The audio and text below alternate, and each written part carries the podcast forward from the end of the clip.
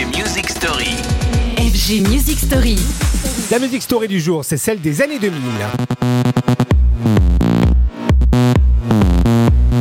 Qu'est-ce que symbolise pour vous que ces années 2000 Pour beaucoup de sociologues, ce sont pour nous tous et pour nous toutes des années de bonheur où l'on croyait au futur, où on était optimiste et joyeux?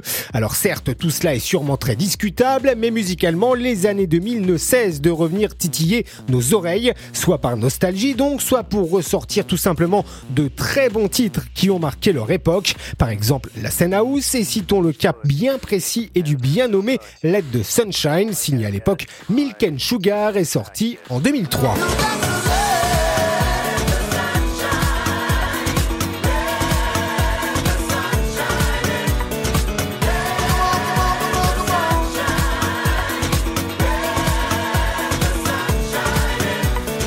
Et c'est donc en plein avènement de Barack Obama aux États-Unis que sort une flopée de productions musicales qui trouvent aujourd'hui encore une nouvelle vie, souvent d'ailleurs en version remixée. Des années 2000 qui ont vu l'émergence de stars d'aujourd'hui, David Guetta, la Swedish House Mafia ou encore l'apparition euh, du duo Justice et la consolidation de Calvin Harris qui en 2008 lui sortait de son côté Not Alone.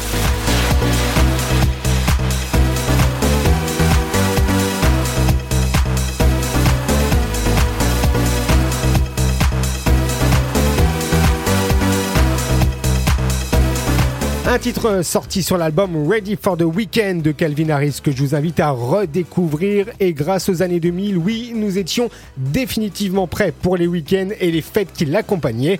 Les années 2000 au cœur des Music Stories cette semaine. À demain. Retrouvez les FG Music Story En podcast sur radiofg.com.